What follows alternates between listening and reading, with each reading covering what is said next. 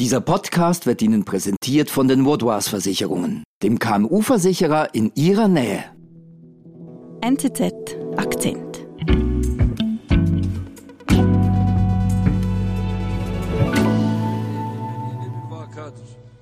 Muhalefet kanadı tüm olumsuzluklara rağmen Türkiye'nin telkinleriyle Ulrich Schwerin ist bei mir im Studio. Hallo. Hallo. Hier hören wir Erdogan sprechen, richtig? Genau, wir sehen hier eine Pressekonferenz in Teheran vor einem Jahr. Es geht um den Konflikt in Syrien. Es sind Verhandlungen zwischen der Türkei, Iran und Russland. Und man sieht Erdogan am Tisch sitzen. Er liest etwas verdrossen seinen Text ab. Und im Hintergrund sind zwei Männer zu sehen. Ah ja, der eine schaut dem anderen ganz verstohlen über die Schulter aufs Handy. Genau, das ist der Kommunikationschef von Erdogan und der Mann, der ihm da über die Schulter schaut, das ist Hakan Fidan, der türkische Geheimdienstchef. Mhm. Und als sein Nebenmann das bemerkt, dreht er sich um, zeigt ihm dann das Handy und sie grinsen beide, lachen da, tuscheln. Mhm. Was läuft denn? Ja, das weiß man auch nicht so genau. Aber das Video machte dann auf den sozialen Netzwerken die Runde. Die Leute sagten, naja, das ist halt wohl eine Berufskrankheit. Der Geheimdienstchef kann einfach nicht anders, als den Leuten ins Handy schauen. Es ist ganz typisch, man sieht Hakan Fiedern, aber man hört ihn nicht. Das war jahrelang so. Er war immer im Hintergrund, wenn Erdogan auf Reisen war, wenn er die Mächtigen der Welt getroffen hat. Mhm. Er zieht im Hintergrund die Strippen. Sein Wort hat Gewicht. Aber jetzt tritt er aus dem Schatten. Denn Hakan Fidan, der verschwiegene Geheimdienstchef der Türkei, wird Außenminister in der neuen Regierung von Präsident Erdogan und trete damit erstmals ins Licht der Öffentlichkeit, erzählt Auslandredaktor Ulrich von Schwerin. Und ich bin Marlin Oehler. Ulrich, also der Geheimdienstchef wird Außenminister der Türkei. Irgendwie speziell. Genau. Erdogan ist ja gerade wiedergewählt worden. Er hat die Stichwahl gewonnen am 28. Mai und hat sein neues Kabinett nun vorgestellt. Und Außenminister ist Hakan Fidan, ein langjähriger Vertrauter von Erdogan. Der also schon länger die Strippen im Hintergrund sieht, hast du vorhin erzählt. Genau. Also wir haben ihn gesehen bei dem äh, Gipfel in Teheran, wo er im Hintergrund zu sehen war. Und mhm. schon seit Jahren begleitet er Erdogan auf seinen Reisen im Ausland, wo immer Erdogan ist, ist eigentlich auch Hakan Fidan. Er ist sehr diskret, etwas geheimnisvoll, undurchsichtig. Man sieht ihn, aber man weiß eigentlich nicht viel über ihn. Okay, was weiß man denn? Ja, die großen Daten sind schon bekannt. Er ist 1968 in Ankara geboren, hat dann in Maryland und der Türkei Politikwissenschaft studiert. Als junger Mann hat er in der Armee gedient, war Unteroffizier. In dieser Zeit auch kurz in Deutschland bei der NATO-Eingreiftruppe stationiert mhm. und dann nach einigen Karriereschritten ist er außenpolitischer Berater von Erdogan geworden. 2007 war das. Hat sich bewährt. Erdogan war offenbar zufrieden mit ihm und hat ihn drei Jahre später zum Geheimdienstchef ernannt. Also eine Top-Beförderung, Geheimdienst, das klingt sehr wichtig. Ja, absolut. Es ist ein großer Karrieresprung für Hakan Fidan. Der Milli Istebadat Teşkilatı, kurz MIT, ist. MI6? Nein, MIT heißt er in der Türkei. Er ist extrem wichtig. Er spielt sowohl im Innern bei der Überwachung der Gegner der Regierung als auch im Ausland bei der Spionage und auch Spionageabwehr natürlich eine große mhm. Rolle. Umso mehr als äh, die Türkei in diesen Jahren in eine sehr turbulente Zeit eintritt mit dem Syrien-Konflikt und den anderen Kriegen in der Nachbarschaft. Da spielt der MIT eben wirklich eine ganz wichtige Rolle. Okay, also Hakan Fidan wird Geheimdienstchef und wie macht er sich so? Für einen Geheimdienstchef etwas ungewöhnlich, sorgt er schnell für Schlagzeilen. Es gibt gleich bei seiner Ernennung Kritik aus Israel, er sei zu nah am Iran. Mhm. Und auch später macht er dann immer wieder, sorgt er für Wirbel. Also es geht um Waffenlieferungen, geheime Waffenlieferungen an die syrischen Rebellen. Es wird ihm vorgeworfen, da auch radikale Islamisten auszurüsten, aufzurüsten. Okay. Ziemlicher Skandal. Das ist ein Skandal durchaus. Aufgedeckt hat ihn die Zeitung Cumhuriyet. Der Chefredakteur wird dann angeklagt, ihm wird der Prozess gemacht, er muss ins Ausland fliehen. Heute lebt er in Berlin. Aber an, also an Hakan Fidan perlt das ab, heißt das? Genau, weil Erdogan sich vor ihn stellt, immer wieder stellt er sich vor ihn. Das ist eigentlich auch klar, schließlich handelt er in seinem Auftrag. Und das zeigt sich auch bei dem nächsten, eigentlich größten Skandal, bei den geheimen Gesprächen mit der PKK, der Arbeiterpartei Kurdistans. Mhm. Ähm, denn Hakan Fidan hat 2009 im Auftrag Erdogans geheime Verhandlungen aufgenommen mit der PKK, erst in Oslo. Später besuchte er auch den Gründer der PKK, der auf der Gefängnisinsel Imrali inhaftiert ist, Abdullah Öcalan. Also der Chef des türkischen Geheimdienstes bemüht sich um einen Dialog mit den Kurden. Das ist doch eher erstaunlich, oder? Ja, absolut. Aus heutiger Sicht ist es extrem erstaunlich, dass es diese Verhandlungen gab. Aber zu dieser Zeit bemühte sich Erdogan eben um eine politische Lösung des Kurdenkonflikts, der zu diesem Zeitpunkt schon seit 30 Jahren andauerte. Mhm. Erstaunlich ist aber vor allen Dingen auch, dass Februar 2012 wird Hakan Fidan von der Staatsanwaltschaft einbestellt zum Verhör. Die Staatsanwälte werfen ihm illegale Verbindungen zu Terroristen vor. Okay, also die Staatsanwaltschaft zitiert den Chef des Geheimdienstes. Genau, und das ist schon okay. ein sehr ungewöhnlicher Vorgang in der Türkei zumal. Doch man muss wissen, es gibt da im Hintergrund einen internen Machtkampf zwischen der Regierung Erdogan und der Gülen-Bewegung. Das ist? Also der Bewegung des islamischen Predigers Fethullah Gülen, die mhm. über Jahre die staatlichen Institutionen infiltriert hat, überall ihre Anhänger platziert, auch in der Staatsanwaltschaft. Und diese Bewegung ist eben gegen die geheimen Verhandlungen mit der PKK und versucht den Gesprächen eben ein Ende zu setzen, indem sie den Geheimdienstchef vorlädt. Okay. Aber erneut stellt sich Erdogan vor Hakan Fidan. Er sagt, ich habe ihn geschickt nach Oslo, ich habe ihn geschickt zu Öcalan und verhindert damit, dass Hakan Fidan von der Staatsanwaltschaft verhört wird. Mhm. Also volle Rückendeckung von Erdogan. Ja, absolut. Erdogan steht zu Fidan und Fidan steht treu zu Erdogan. Mhm. Fragezeichen kommen eigentlich erst auf bei dem Putschversuch 2016. Mhm als der Machtkampf zwischen der Erdogan-Regierung und der Gülen-Bewegung seinen Höhepunkt erreicht, als es wirklich zum Showdown kommt. Wir sind gleich zurück.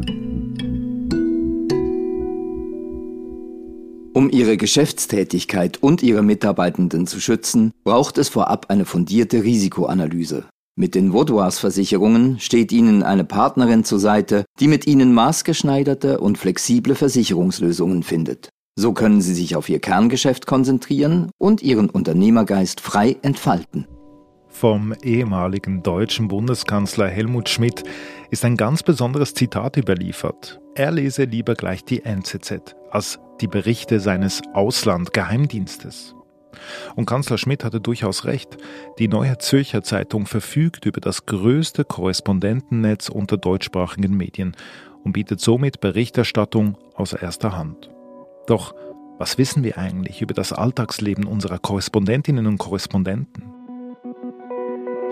Du hast jetzt die Möglichkeit, ihnen deine ganz persönliche Frage zu stellen. Schick uns dafür deine Frage als Sprachnachricht entweder per Mail an podcast.nzz.ch oder per WhatsApp auf 0041 für die Schweiz und dann 79 529 8804. In unserer Sommerserie werden die Korrespondentinnen und Korrespondenten die Fragen beantworten und einen persönlichen Einblick in ihren Alltag und ihre Arbeit geben.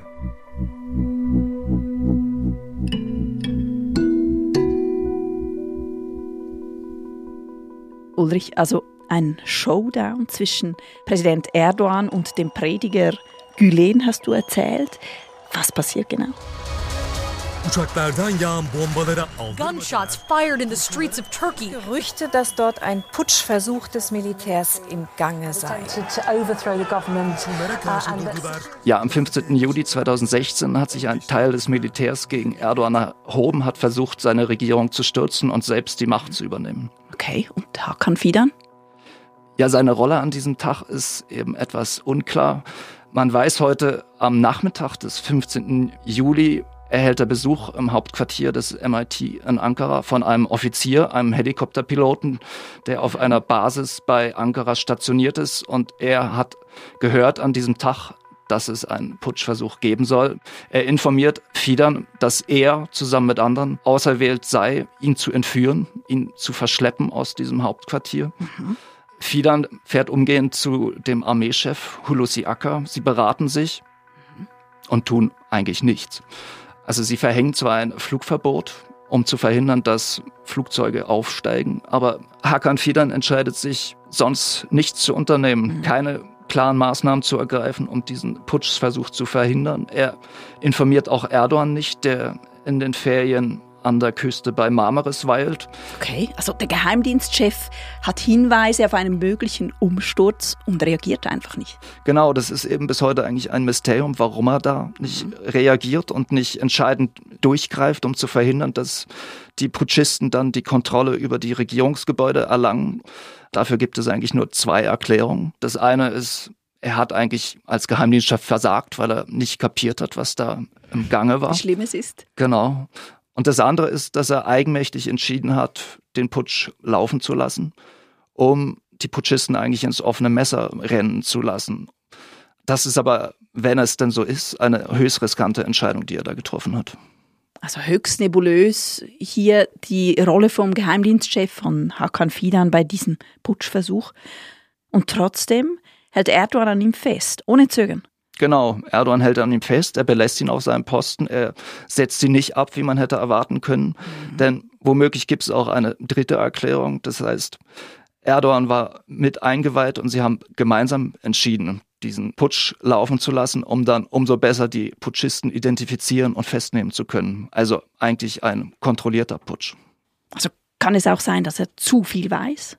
Ja, Erdogan hat ihn auch selbst als den Hüter seiner Geheimnisse bezeichnet. Ähm, mhm. Das heißt, er weiß Dinge, die andere nicht wissen und die andere natürlich auch nicht erfahren sollen. Deshalb hält er an ihm fest. Mhm. Aber man muss auch sagen, Hakan Fidan ähm, rechtfertigt dieses Vertrauen. Er bleibt ihm treu. Er spielt eine wichtige Rolle bei den diplomatischen Unternehmungen der nächsten Jahre. Er wird zu so etwas wie einem Schattenaußenminister. Er mhm. führt ganz wichtige Gespräche. Er bahnt auch in den letzten Jahren die Wiederannäherung an Länder wie Israel, wie Ägypten, wie Saudi-Arabien an. Also noch bevor er Außenminister ist. Das heißt, diese Ernennung jetzt äh, ist eigentlich nur konsequent. Genau. Sie erscheint eigentlich nur folgerichtig, denn in vieler Hinsicht hat Hakan Fidan in den letzten Jahren eigentlich eine fast wichtige Rolle gespielt als der eigentliche Außenminister. Er war es, der viele der wichtigsten diplomatischen Unternehmungen zum Erfolg geführt hat. Insofern ihn heute zum Außenminister zu machen, ist eigentlich nur konsequent. Sayın Bakanım, çok değerli mesai arkadaşlarım, kıymetli basın mensupları, am 5. Juni, einer Woche nach der Stichwahl, tritt Hakan Fidan, der neue Außenminister, erstmals vor die Mikrofone. Es ist das erste Mal überhaupt, dass man seine Stimme hört in der Öffentlichkeit. Ja, stimmt. Wir haben ihn bis jetzt ja gar noch nicht gehört. Das ist also etwas Besonderes. Ja, genau. Als Geheimdienstchef hat man ihn zwar gesehen, aber nicht gehört. Er hat keine Interviews gegeben, ist nicht im Fernsehen aufgetreten. Okay. Ähm, insofern ist es jetzt was Neues, seine Stimme tatsächlich mal zu hören. Er ist anders als der bisherige Außenminister Mevlüt Çavuşoğlu, der durchaus cholerisch und aufbrausend auftreten konnte, ist er sehr besonnen, ruhig. Insofern, er bringt einen neuen Tonfall in die türkische Außenpolitik. Also Ulrich, der verschwiegene Geheimdienstmann, der geheimnisvolle Strippenzieher, tritt also aus dem Schatten ins Licht der Öffentlichkeit. Aber kann er das auch, das Rampenlicht? Ja, das werden wir sehen. Ich meine, der Bereich ist nicht neu, er kennt sich aus, er hat viel Erfahrung, er kennt die wichtigsten Akteure in der Region, hat viele Verhandlungen ja bereits geführt. Allerdings, ja, hat man den Eindruck, er muss seine Rolle noch finden. Sein erster Auftritt wirkte etwas hölzern.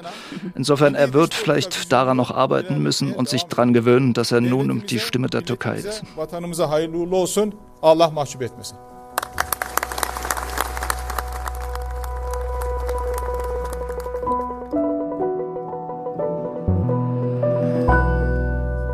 Lieber Ulrich, vielen Dank für deinen Besuch im Studio. Ja, vielen Dank, sehr gern.